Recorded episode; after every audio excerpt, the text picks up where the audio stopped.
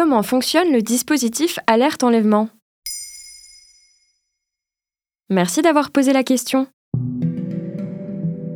Entre les mois de mai et de juin 2023, deux alertes enlèvement ont été déclenchées. Deux petites filles sont kidnappées par leur père. Dans les deux cas, l'alerte a été levée. Chaque année, on compte environ 50 signalements de disparition de mineurs en France, selon l'Office central pour la répression des violences aux personnes. Cependant, seuls certains cas déclenchent l'alerte enlèvement. En effet, depuis sa création en 2006, 29 mineurs ont bénéficié de ce dispositif, parmi lesquels 28 ont été retrouvés sains et sauves.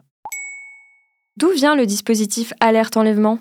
En 2002, le fondateur et président de Skyrock, Pierre Bélanger, découvre le Amber Alert aux États-Unis. Il s'agit d'un système d'alerte enlèvement mis en place dans toute l'Amérique du Nord depuis 1996. Après avoir toqué à la porte de plusieurs secrétaires d'État, Pierre Bélanger remet le dossier à Valérie Pécresse, alors députée UMP. Et après quatre ans de combat, le 28 février 2006, une convention visant à mettre en place un système d'alerte en cas d'enlèvement d'enfants est signée par le ministre de la Justice de l'époque, Pascal Clément.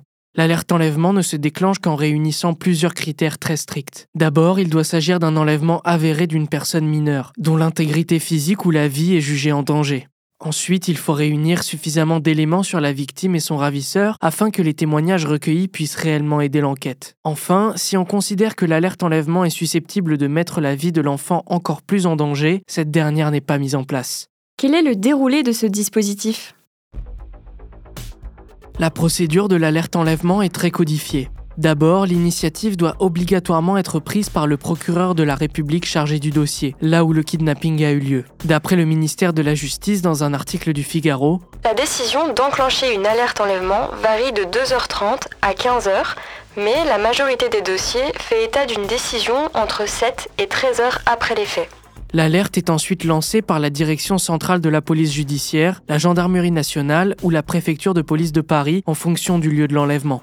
Après avoir mis les cellules d'enquête au courant, ces derniers transmettent les informations qu'ils possèdent aux médias. Mais pas que. L'alerte enlèvement est également diffusée par les sociétés de transport, les gestionnaires de réseaux routiers ou encore les afficheurs urbains. Ces derniers ont pour obligation de diffuser l'alerte pendant 3 heures. Une fois ce délai dépassé, ils sont libres de continuer ou non. Cependant, si l'enfant est retrouvé, les annonces doivent immédiatement cesser. Et comment se passe l'enquête?